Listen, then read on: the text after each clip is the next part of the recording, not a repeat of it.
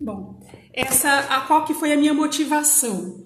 É, o que, que aconteceu? Eu, eu, eu coloquei essa obra do Miguel Torga, Bichos, uh, no programa do curso de Literatura Portuguesa 2, Uh, um, um, dos motivos, na verdade, era porque é, é um livro de contos, né? Assim, então, aí, do ponto de vista de, de conduzir os alunos à, à leitura efetiva, é, um livro de contos é uma coisa muito muito gostosa de se ler, principalmente quando nós, como professores de letras, estamos lidando com alunos que, embora estejam dentro da, da faculdade de letras não são leitores, a maioria deles não é leitor, né? Então, uh, trabalhar com contos uh, dentro de sala de aula acaba sendo uma coisa assim bastante interessante.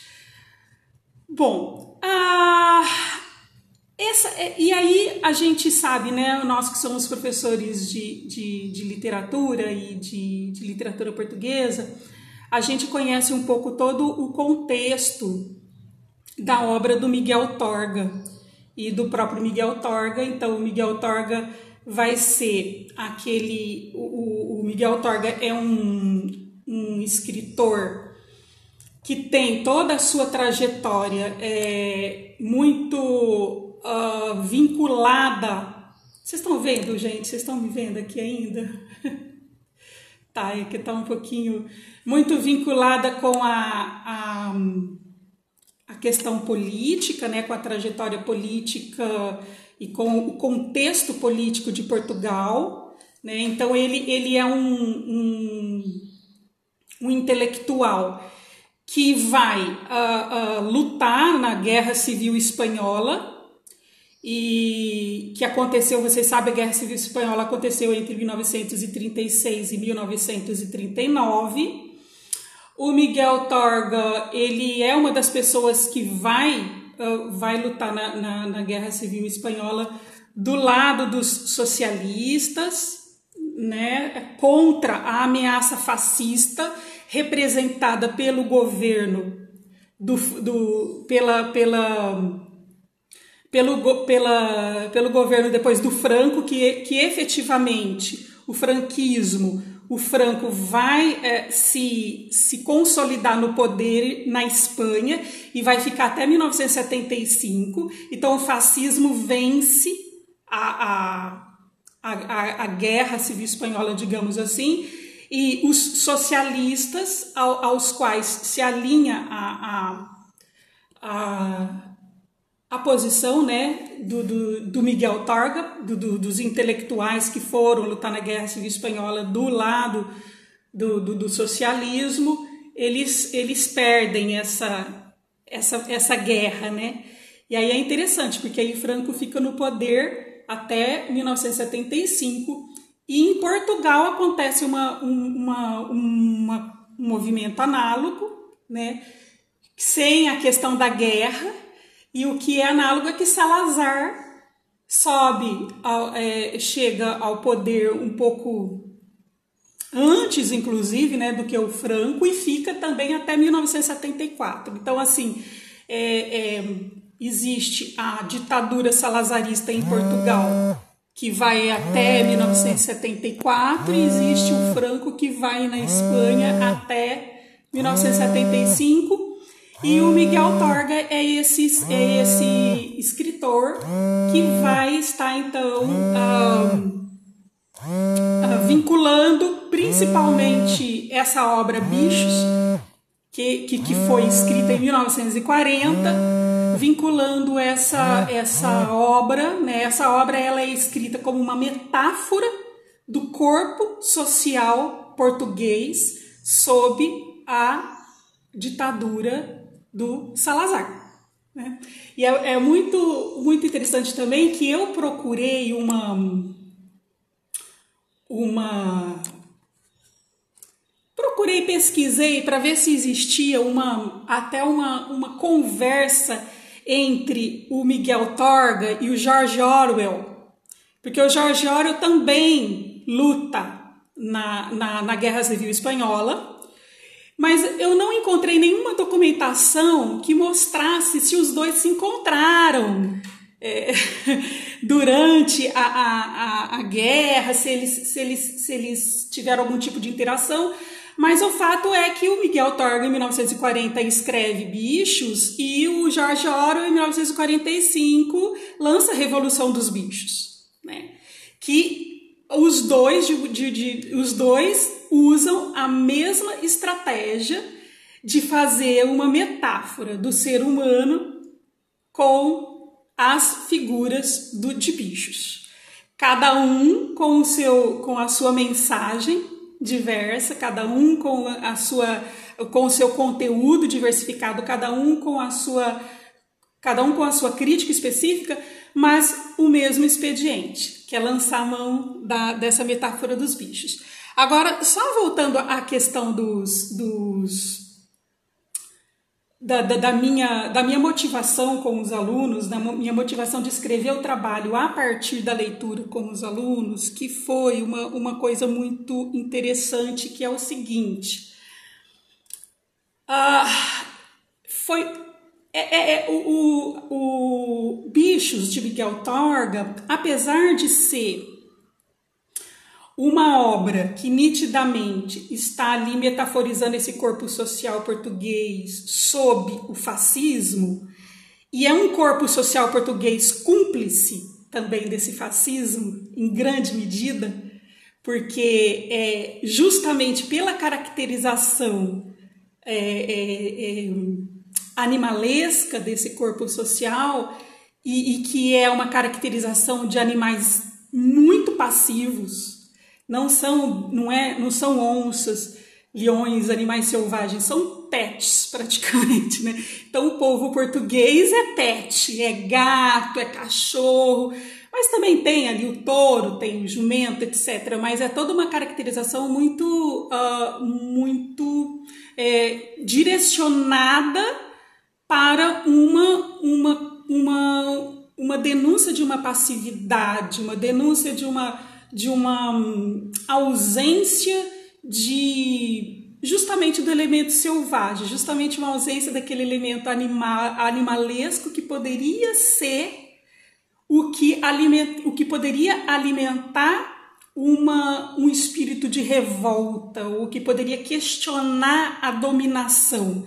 Então, são animais próprios para serem subjugados, meio que propícios a serem é, dominados, porque eles meio que estão dentro de uma tradição, dentro de um contexto tradicionalmente que leva a uma subserviência, meio uma subserviência associada meio que como com uma cumplicidade. Então é a, a subserviência do cão com um, um, uma, uma associado com a questão da cumplicidade, né? É o, o conforto de ser é, propriedade, de ser um cão protegido por um dono, por exemplo? E a, e a vaidade de ser é, é, é, é valorizado por ser cão, por, por ser útil, por servir a, a um dono, né? Só que a leitura dos alunos em 2019 é, é, sobre todo, essa, esse, todo esse contexto também brasileiro da, do fascismo, né, desse, desse, desse novo fascismo, dessa nova roupagem, mas efetivamente do fascismo como implementação da violência e do ódio em substituição à política, efetivamente, os, os alunos eles não liam essa, essa forma política. Eles liam a, a, a, a o, eles liam os bichos, a metáfora dos bichos, como metáfora da alma humana é, em, sua, em, em, sua, em suas contradições. Então, assim, é, é, bonito isso também, porque este livro, então, ele transcende também essa questão política. Quer dizer que quem, uma pessoa jovem que não conhece nada sobre Miguel Torga, que não conhece nada sobre esse contexto do livro, vai aprender o livro, vai aprender o, os, os, os conteúdos do, dos contos como metáforas das contradições da alma humana e, e, e essas contradições uh, elas, elas são lidas a partir do, do, do, do, da balança, se, se existe uma balança é, é, em que existe o lado da. Se a contradição é feita em dois polos, a partir de dois polos principais, e esses polos é, são representados pelas qualidades é, é, é, positivas, pelas qualidades amorosas, e o outro, o outro polo for representado pelas qualidades, digamos, negativas, e as qualidades é, é, anti-amorosas, quer dizer, relacionadas mais aos, aos defeitos de caráter, à morte do, do humano, a leitura é, dos alunos é, jovens foi muito de, um, de enxergar a, a, a parte positiva. Então, quando nós lemos o livro dentro desse contexto uh, da, da representação da metáfora sobre o corpo social e político, subserviente, propício ao fascismo, disposto ao fascismo de Portugal, a gente lê muito a fraqueza, a gente lê muito o animal é, como representação de fraqueza. E só que quando ele é lido descontextualizadamente, é, a, o leitor fica enternecido. Os meus alunos ficavam enternecidos com essa, com essa fraqueza da, da, das qualidades dos bichos e, e, e se sentiam identificados com essas fraquezas, mas como são fraquezas dos bichos, é, são fraquezas compreensíveis, porque são humanas, extremamente humanas.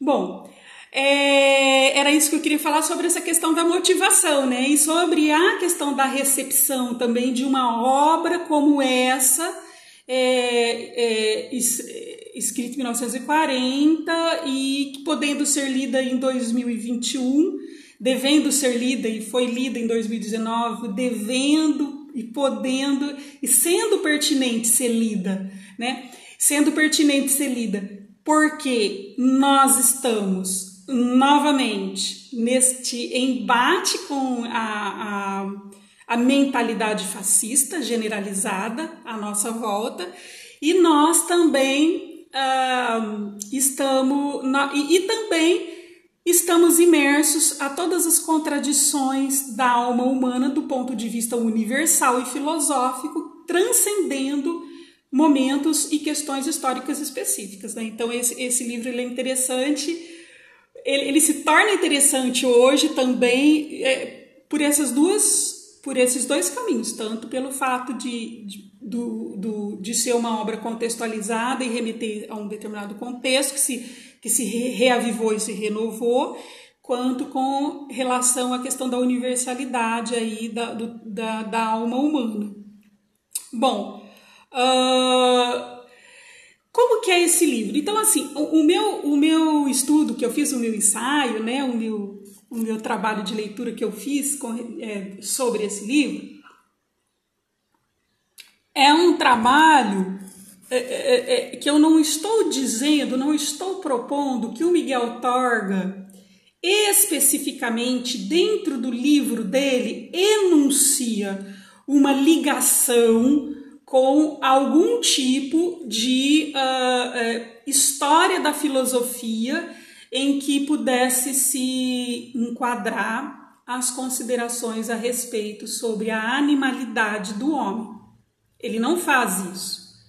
Miguel Torga, ele, como um, um, um escritor de, de ficção, como um artista, ele compõe uma literatura, uma literatura que é uma espécie de metáfora, nós podemos dizer. Algumas pessoas poder, poderiam dizer alegoria, mas eu acho que metáfora é melhor que alegoria, mas não vou entrar nessa questão nesse momento do porquê metáfora e não alegoria.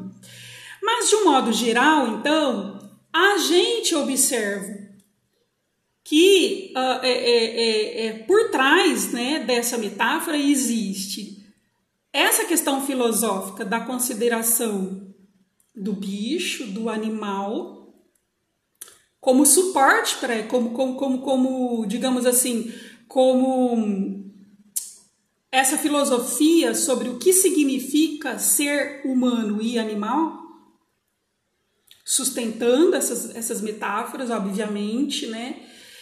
E, e trata-se de uma, de uma filosofia iluminista, especificamente, porque também é uma filosofia cristã. Então, nós sabemos que os ideais iluministas, se a gente for pensar nos ideais iluministas resumidos apenas nos lemas da Revolução Francesa, é, a gente facilmente pode ler esses, esses, esses ideais como também os ideais cristãos. Não tem grande diferença em termos de valores, né?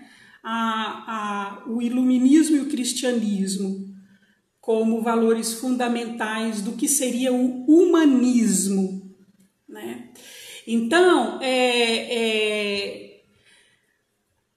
o, no Miguel Targa, essa questão do animal filosófico, ela então se associa com é, esse, esse, essa base filosófica iluminista que vai uh, um, sustentar a ideia de humanidade a partir da razão. Então, o humano ele é definido pela razão e uma razão estruturada sobre o suporte da natureza, do animal. Então, o homem, filosoficamente dizendo, ele é homem porque ele possui a razão, mas, por, mas ele também é animal, porque o homem é um ser que tem também a sua natureza. Só que nessa operação iluminista, humanista, é, a razão ela tá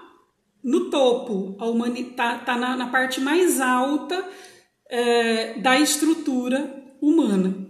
E a animalidade ela tá na parte mais uh, abaixo dessa razão. Né?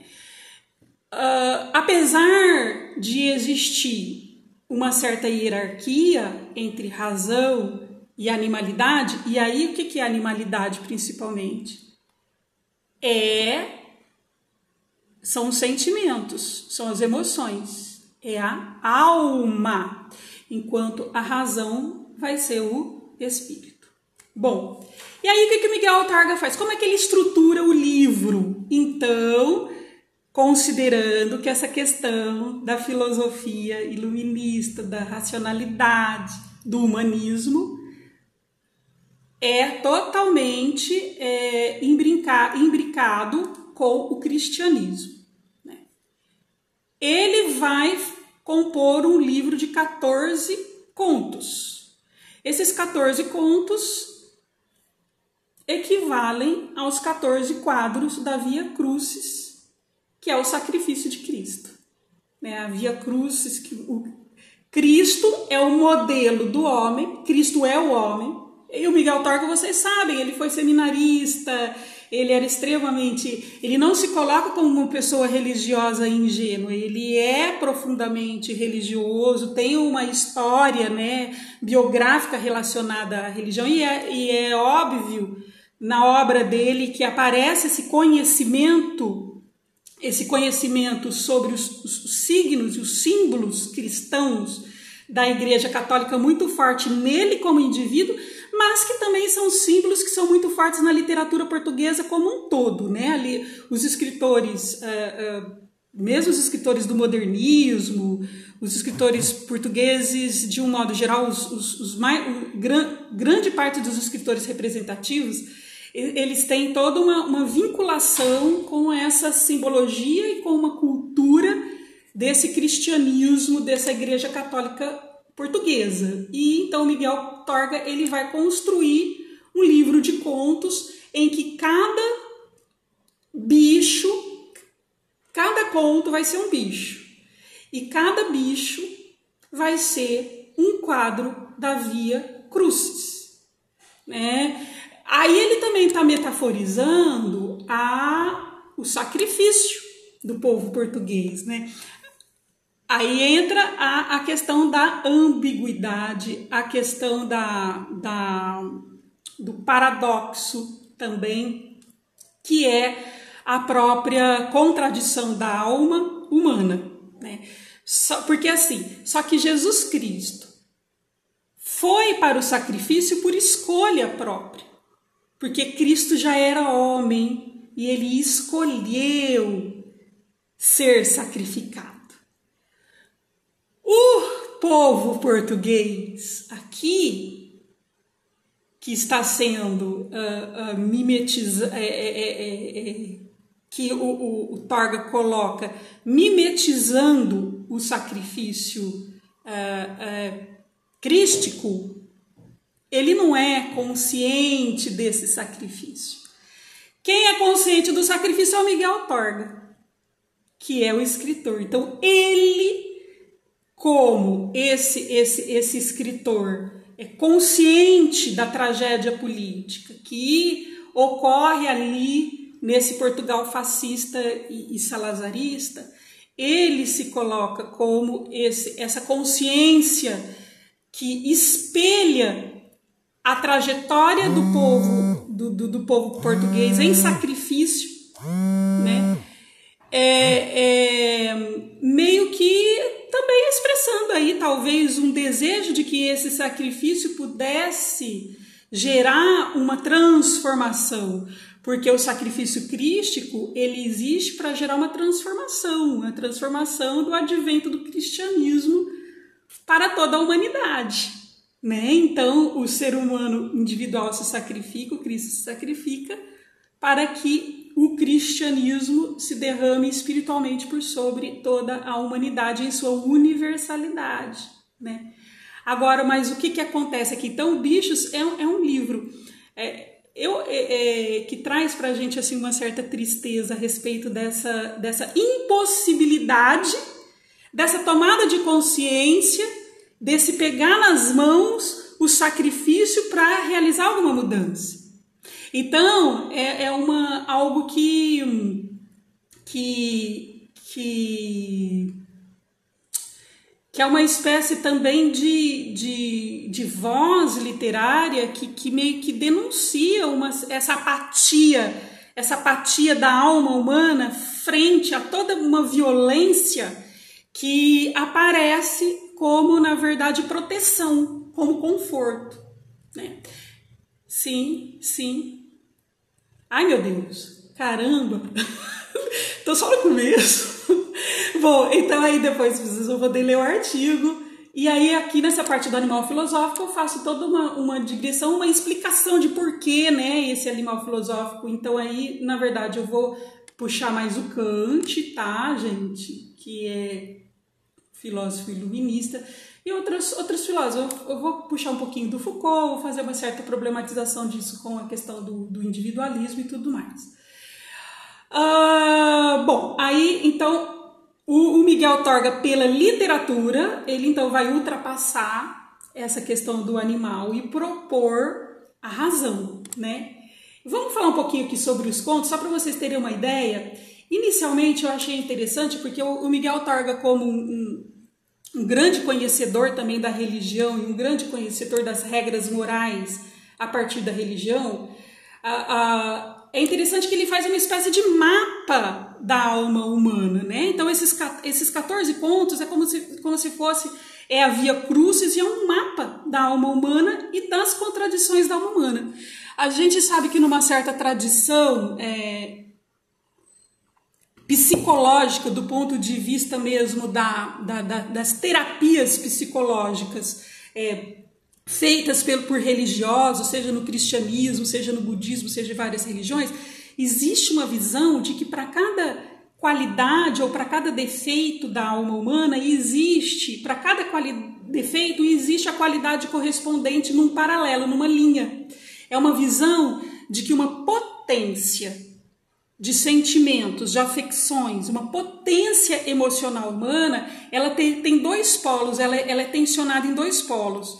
Então, cada um dos contos é a tensão contraditória desses dois polos. Então, você tem o cão, que simboliza do, do, no polo positivo a fidelidade. Só que essa fidelidade, ela, sob o fascismo, ela é degenerada e vira subserviência. O que, que é fidelidade, que é uma coisa positiva, é subserviência. O gato, ele, uma coisa que deveria ser a prudência, vira preguiça. Então a preguiça e a prudência são polos da mesma potência, da mesma potência da alma humana.